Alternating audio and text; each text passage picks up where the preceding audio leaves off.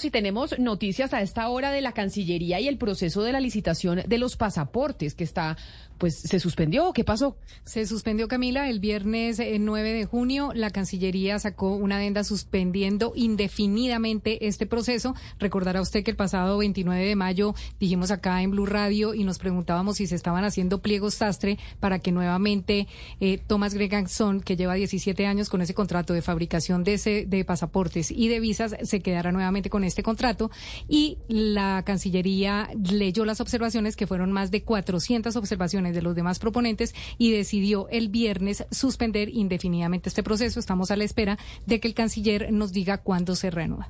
Porque además una de las cosas que siempre históricamente había sido eficiente en Colombia era renovar el pasaporte sigue siendo. Tuvo sus, tuvo sus limitantes en pandemia, pero después de pandemia volvieron a tomar curso las expediciones a tiempo de los pasaportes en Colombia. Gracias, Diana.